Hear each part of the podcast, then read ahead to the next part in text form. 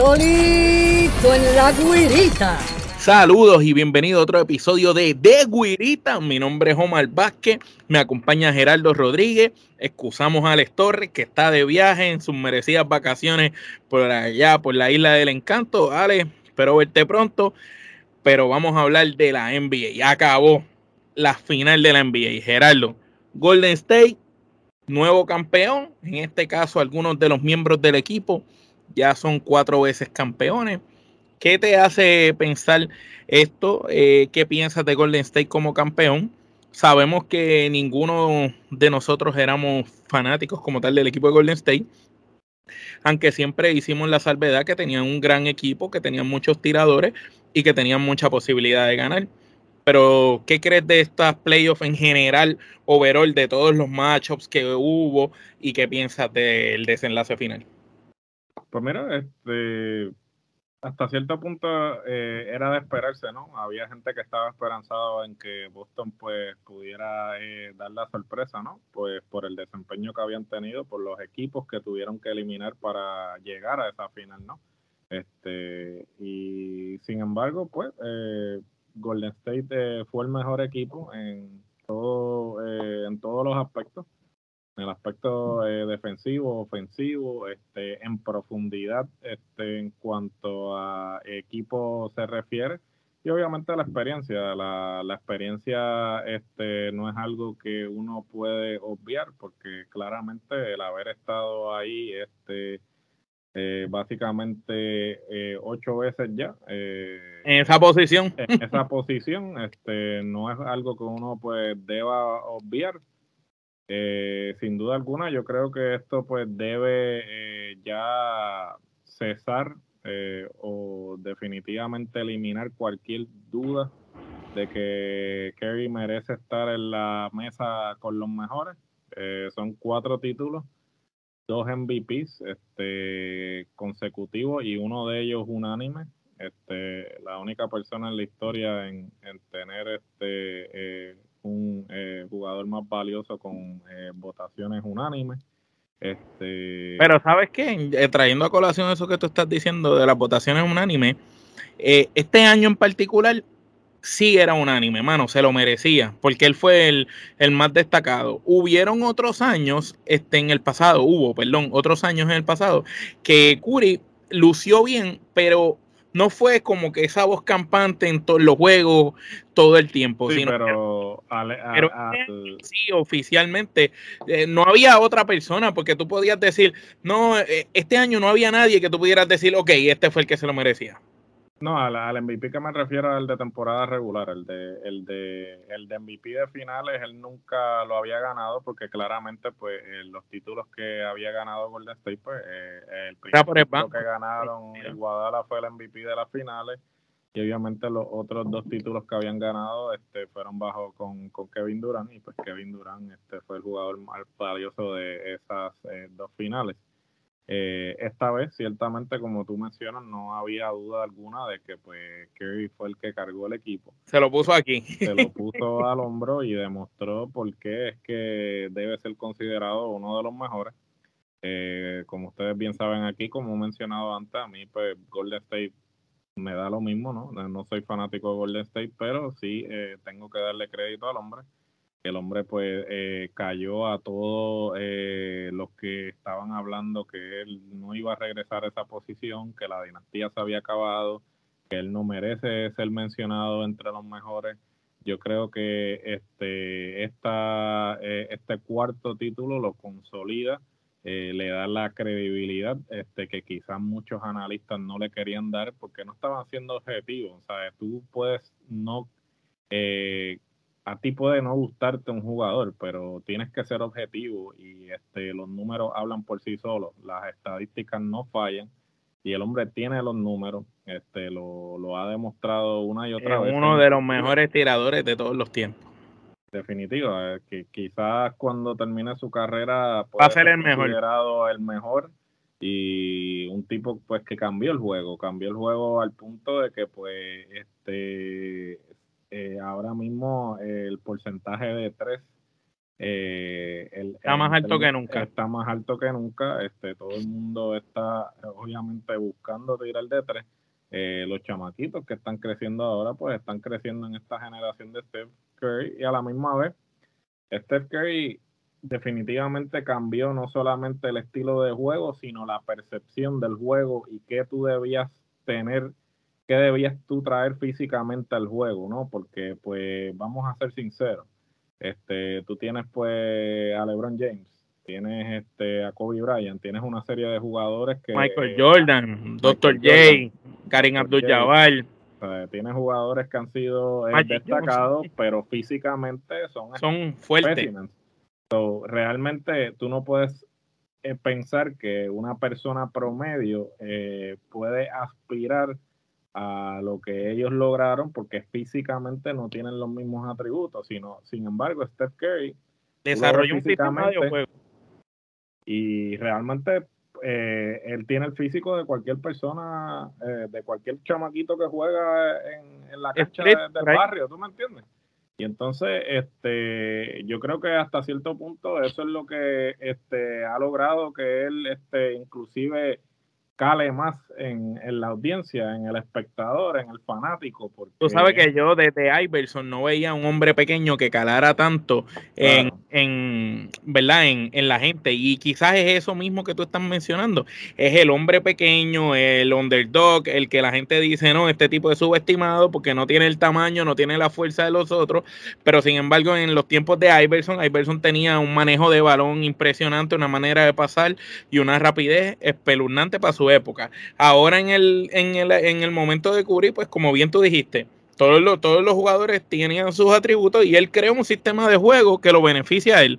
Pues él es pequeño, él va corriendo y cuando tú piensas que ese hombre va a penetrar, se para de la línea de 3 y te tira. Y lo, y lo más grande es que no solo es de la línea de tres, sino hasta más lejos todavía. Y el tipo tiene un tiro rarísimo, pero tiene una manera de tirar espectacular que no falla. Y también cuando busca el aro y busca la penetración, es muy bueno también penetrando.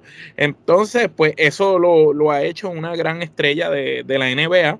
Y aunque algunos de nosotros, quizás, y me incluyo, pensamos que eh, para cierto modo ha cambiado las cosas para mal, pues porque el estilo de juego de él a la misma vez eh, ha lastimado a, los roles de los hombres grandes en, en, los equipos, pero por otro lado, al mismo tiempo, pues hay que ver que el baloncesto ha evolucionado toda la vida. Este, recordemos para los tiempos de antes, este Will Chamberlain, el estilo de juego que tenía él, el de Karim Abdul-Jabbar, físico, ganchito, luego llega Magic Johnson, eh, perdón, antes de Magic Johnson, Dr. J revoluciona el baloncesto con su eh, brinco y con su manera de donkear. Después, posteriormente, pues vemos a Magic Johnson que trae algo distinto, un hombre alto, grande, que puede jugar todas las posiciones y que aparte que las puede jugar, baja el balón, hace unos pases increíbles y tiene buen tiro. Después de eso, seguimos viendo como años después vino Michael Jordan y cambió el juego totalmente. Ya no era solamente que pasaba, tiraba, sino era la manera de que de esa furia con la que él iba contra el mundo, no importara quién estuviera allá abajo. Después de ellos, pues obviamente, eh, sí, tuvimos a Kobe Bryant, Tracy McGrady, estuvo Del Whiskey, que a la misma vez también hizo sus cambios con los tiros a distancia. Steve Nash también siendo un point guard, también tiraba muy bien. Jason Key, la manera de, pensar en la psicología en, en cancha. El mismo LeBron James llega después y es como si fuera un Magic Johnson moderno, pero mejorado, más fuerte, más grande, este, mezclado a la misma vez con esa furia de, que soy el grande, soy la bestia. Entonces, pues ya a un lado pues quedan los que eran como Kobe, que eran más tiradores, jugadores más, más instinto asesinos. Ahora pues viene la época de Curry, Curry pues revolucionó ahora. Él vino y dijo, si cuando Iverson estaba lo hizo y funcionó y era pequeño, pues yo lo voy a hacer esta vez a mi manera. Y, lo que ha hecho es poner a todo el mundo a tirarle tres. Yo creo que en Golden State hasta el que les da las toallas tiene que tirarle tres a ojos cerrados. No, oficial, y ciertamente pues este eh, es, chistoso, ¿no? Porque pues ahora que Curry, eh, a diferencia de, los otros jugadores, ¿no? Este, siempre ha sido un tipo este, de bajo perfil, este, siempre ha sido un tipo humilde, ¿no? No, no le gusta fanfarronear, tú no lo ves como que boconeando, ni... Pero sin embargo, este, eh, este, en este campeonato, pues él realmente pues se ha tomado la molestia de, callar a la gente, ¿no? De, de, decirle, mira, este, mira lo que hablaste. Pues mira, ¿Dónde está y, le, tiraba y les hacía así. ¿qué, ¿qué, vas a decir ahora? ¿Qué, qué tienes que decir?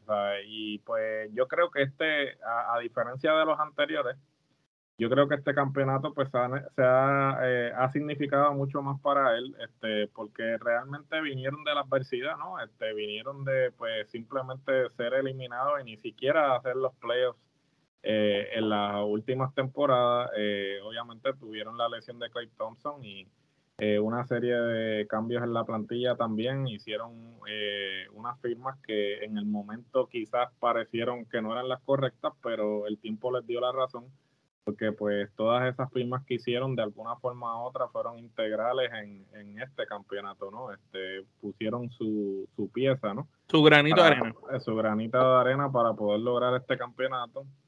Eh, una cosa que sí eh, me llega es el hecho de que Draymond Green está como que boconeando, hablando, vacilándose a los fanáticos de Boston y todo esto. Mira, Draymond Green es el menos que puede hablar.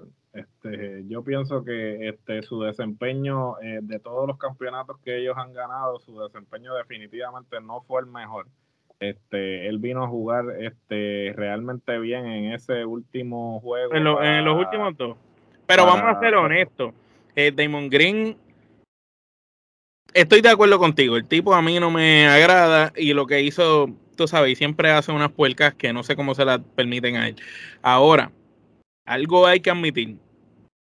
Si él no llega a haber sacado por techo a Teirum en el juego anterior al último, que los desmoralizaron en ese cuarto parcial y los desarticularon porque el único que estaba sacando la cara por el equipo de Boston, con todo y que ellos estaban adelante, era Teirum, y Green lo desarticuló.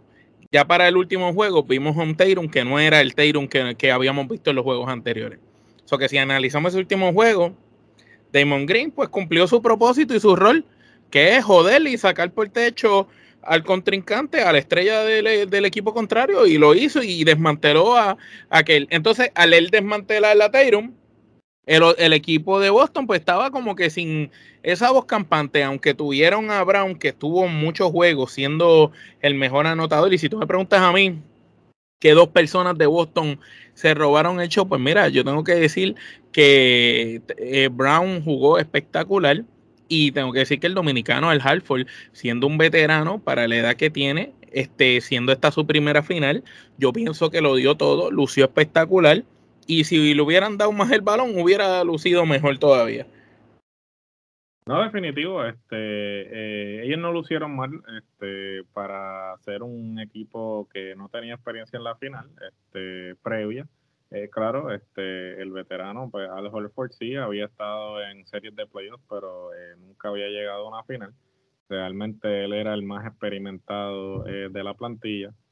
Eh, sin duda alguna, pues Tatum eh, es un tipo joven. Eh, está, entiendo que si continúan con el mismo núcleo y le añaden ciertas piezas este, a ese núcleo, pueden aspirar nuevamente a llegar a la final. Definitivamente no va a ser fácil, este, porque pues tiene a un Giannis este, que obviamente no, puede ser. No está fácil.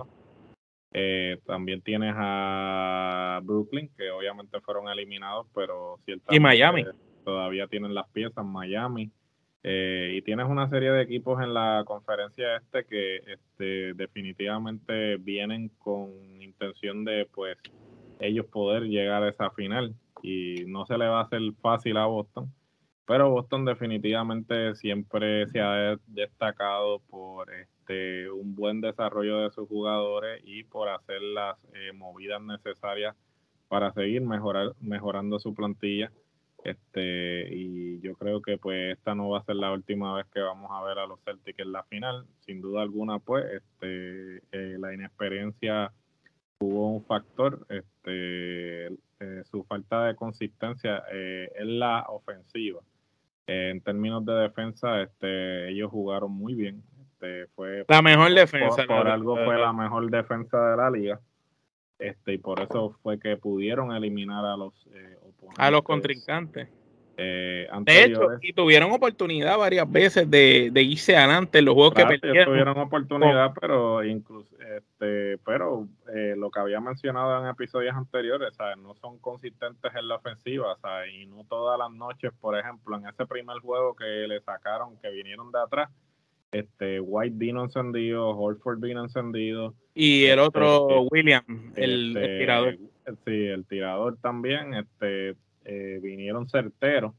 Y entonces, pues yo creo que hasta cierto punto, pues ellos deberían contemplar eh, la posibilidad de, traer un tirador, un tirador que sea más... Pero que sea consistente, exacto, porque ellos solo dependen de Brown y, de Tyrum. Y si uno de los dos viene malo, porque cuando Tyrum y Brown vienen bien, te salvaste, porque siempre es otro más que explote. Pero si fallan ellos dos, eh, Smart a veces mete 20 puntos, a veces mete 2.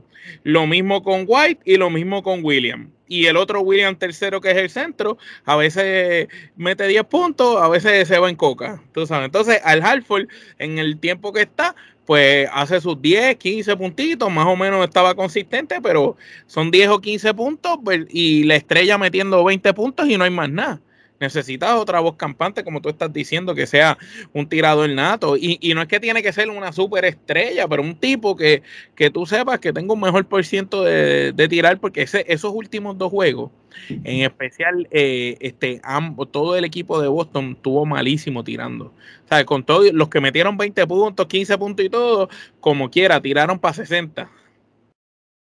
No, definitivo, y este hasta cierto punto ese fue el problema de ellos, que ellos pues sí, este estaban una defensa excelente, pero entonces no podían capitalizar y este desafortunadamente pues este tiene eh, los tiradores eh, en Golden State hasta el Waterboy estaba metiendo la bola y realmente pues no podías contrarrestar eso, o sea, eh, eh, tu defensa es muy buena, pero si no tenías una forma de contrarrestar a los tiradores de Golden State, nunca ibas a tener una posibilidad, a pesar de que pues este lucieron bien. El otro factor fue el hecho de que no protegieron eh, su casa. Yo había comentado anteriormente que si ellos hubiesen ganado esos dos los primeros dos este otro hubiese sido la historia, ¿no? Porque pues realmente hasta cierto punto los tenían desmoralizados por un momento.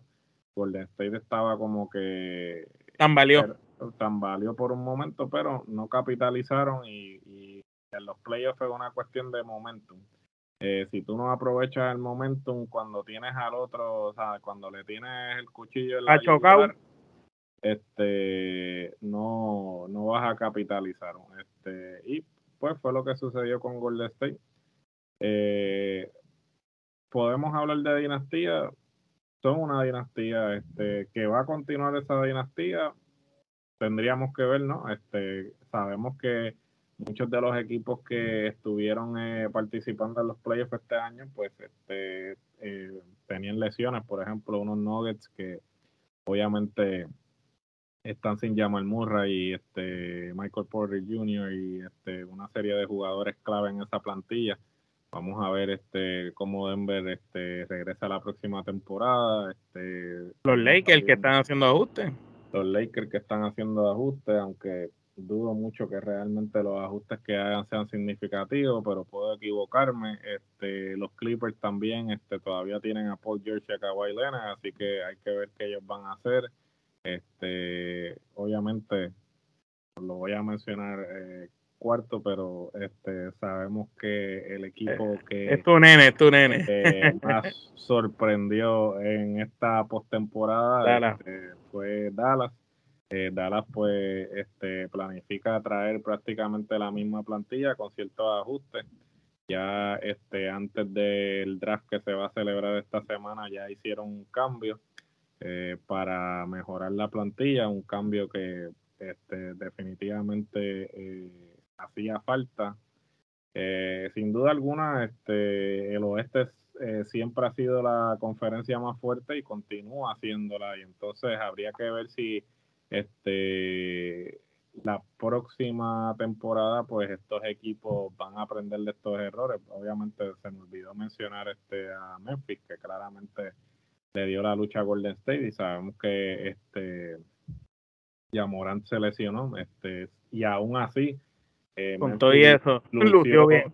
lució inclusive durante la temporada y playoffs este Memphis eh, lució igual o mejor que sin cuando, eh, ya Morán está en la plantilla o sin la eh, o, sin él este y bueno también este no podemos descartar a New Orleans New Orleans pues este tuvo un buen desempeño a pesar de entrar a la última hora en los playoffs y también este, pues New Orleans tiene al hombre que ha salido en portadas de, videojuegos, pero no ha hecho nada en la liga todavía. este, a Zion Williamson, aparentemente vi unas fotos en el día de hoy. ¿Y Phoenix hará ajuste? Supuestamente, bueno, eh, Phoenix ciertamente sí, hará los ajustes pertinentes porque pues este ellos tienen... Lucieron malísimo el récord que tenían.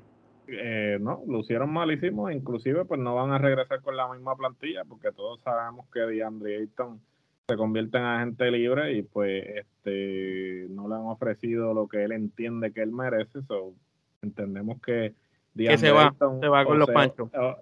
Se, va con los panchos, definitivamente. Este, ya se está planteando el que Phoenix probablemente esté utilizándolo este, como ficha de cambio.